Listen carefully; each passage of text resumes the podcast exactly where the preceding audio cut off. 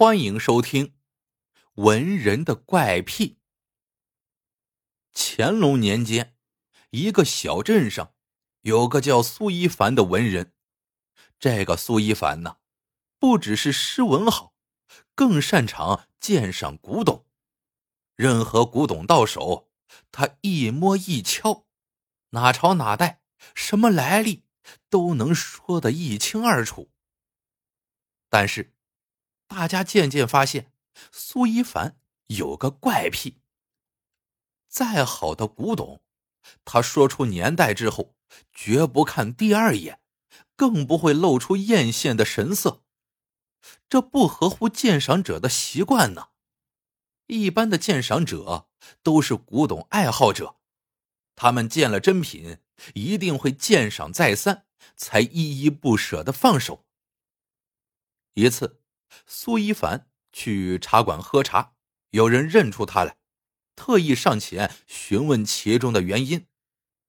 苏一凡听了，品了口茶，长声吟诵：“天机不可泄露啊！”大家互相望望，不懂其中的意思，还想继续问。苏一凡已经站起来，双手一一，飘然离去了。大家带着一肚皮的疑问，猜测着苏一凡的意思。恰好苏一凡的朋友曾富也在茶馆喝茶，他听了大家的议论，淡淡一笑，道：“大家别猜了，就是猜破脑袋，也难得其中奥妙。”大家听话听音儿啊，知道曾富知道内情，就连忙请教。曾兄，难道知道这其中的奥妙？曾父品着茶，告诉大家，自己当然知道，只是不敢说出来罢了。大家一愣，忙问为什么。曾父说：“苏一凡曾反复告诫自己，这个事情只有他们二人知道，千万别告诉第三个人，不然的话，两人就要绝交。”大家听了，更是大张着嘴，急于知道是怎么回事。可曾父就是摇头不说。其中一个人呵呵一笑说：“呵呵，我看曾兄是在说谎，恐怕你自己也不知道真实原因吧。”曾父是有名的君子，从不说谎。听了这话。顿时急红了脸。我什么时候说过谎？那人一乐，继续激他。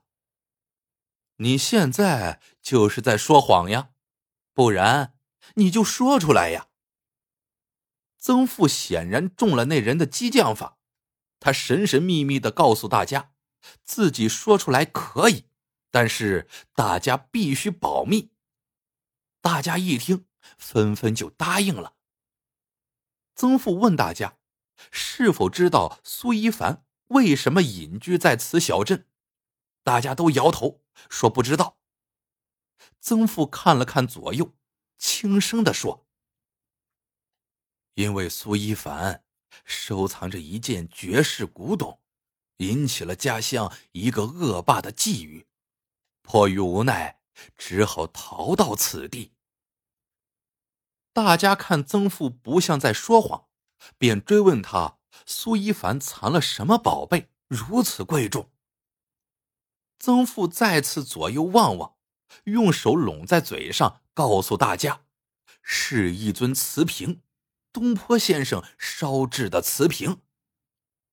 这些人都是读书人，知道东坡先生的大名，他是个大学者，才华横溢。但没听说他会烧制瓷器呀。曾父一笑，说：“这你们就不知道了吧？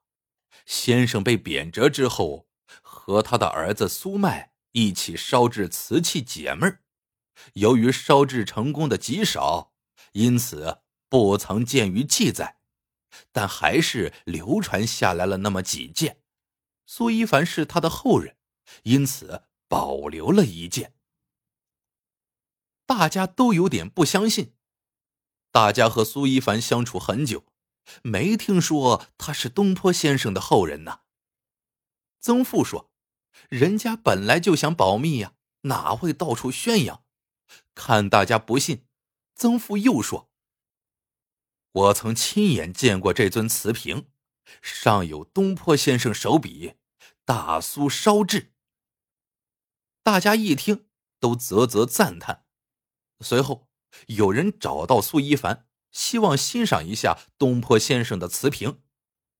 苏一凡一听，忙连连摇头说：“绝无此瓶，都是曾父谎言欺众。”他气得写信和曾父绝交，说一个谎话连篇的人不配做自己的朋友。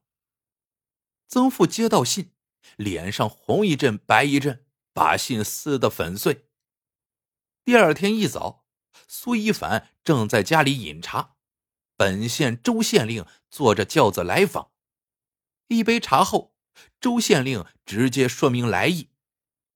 听说先生有一件古董，能不能让本官鉴赏一番？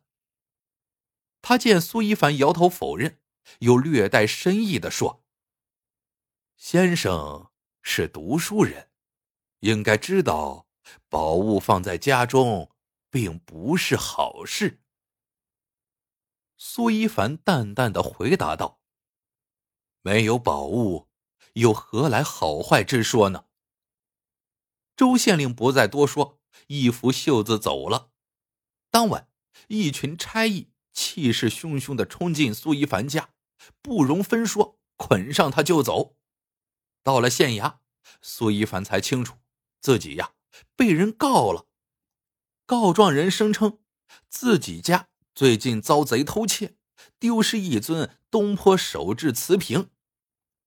周县令说完，拿出状纸扔在苏一凡面前。苏一凡一看字迹，大叫道：“是曾父写的，他在诬告我。”周县令冷冷一笑。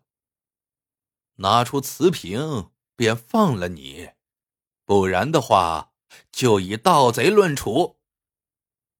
苏一凡望着周县令，嘿嘿冷笑，一言不发。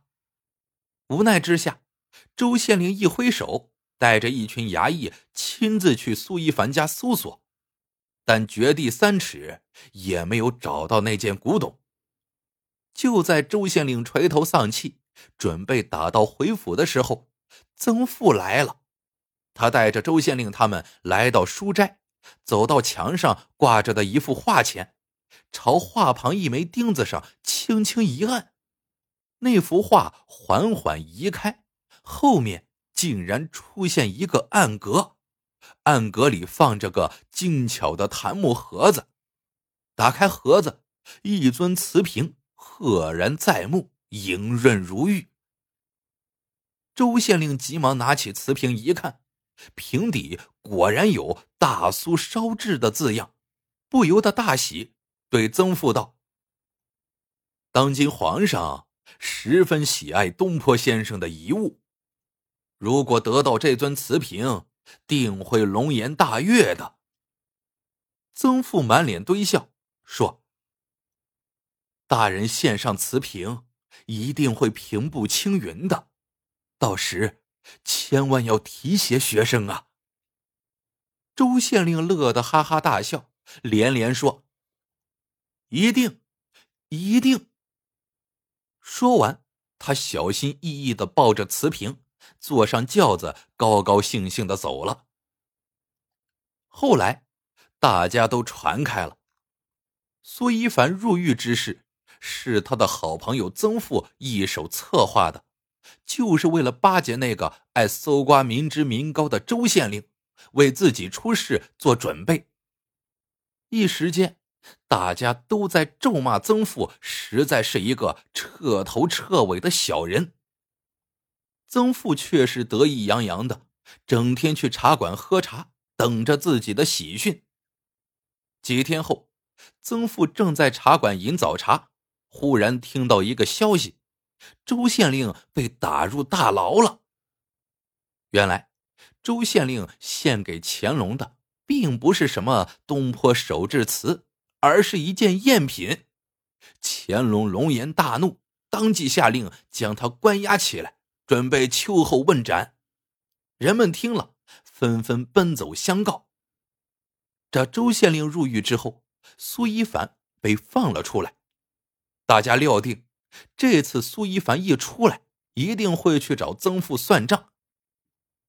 但让人始料不及的是，苏一凡出狱那天，曾父居然主动去迎接他。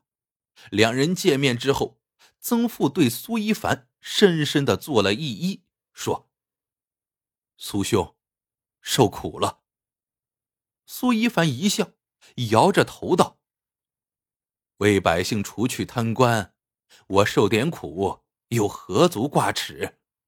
倒是曾兄。”背负一世骂名，你受委屈了。说完，两双手紧紧的握在了一起。大家一愣，随即明白过来，朝他们赞赏的说：“高，实在是高啊！”故事到这里就结束了。喜欢的朋友们，记得点赞。评论，收藏，感谢您的收听，我们下个故事见。